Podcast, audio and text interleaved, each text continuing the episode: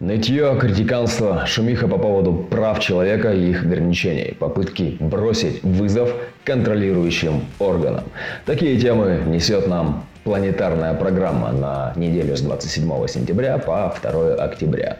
Если посмотреть бодиграф э, Российской Федерации, то можно увидеть проблемную тему, так сказать, связанную с правами человека, с движением к светлому будущему, с людьми, которые заявляют, что разве так можно делать, вот мы-то сделаем, и тогда точно будет все зашибись. Но когда им дается такая возможность сделать, оказывается, что не могут они сделать даже части того, что могли до них.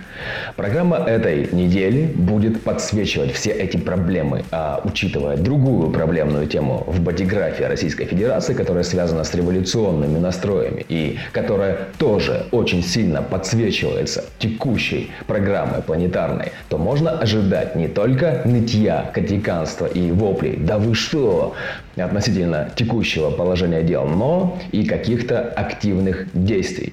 Эта тема сохраняется до 5 октября, но еще раз напомню, о проблеме в бодиграфе Российской Федерации, которая усиливается на этой неделе. Крикуны и критиканы, которые говорят, что будет лучше, часто оказываются балаболами. Конечно, в этот период может как раз появиться тот человек или люди, которые действительно имеют возможность что-то изменить для благополучия в будущем. Но чтобы их распознать, нужно слушать свой внутренний авторитет, а не инфопомойку в стиле «все плохо», «надо не так». Вот вам решение проблемы. Эта инфопомойка на этой неделе будет просто омерзительной.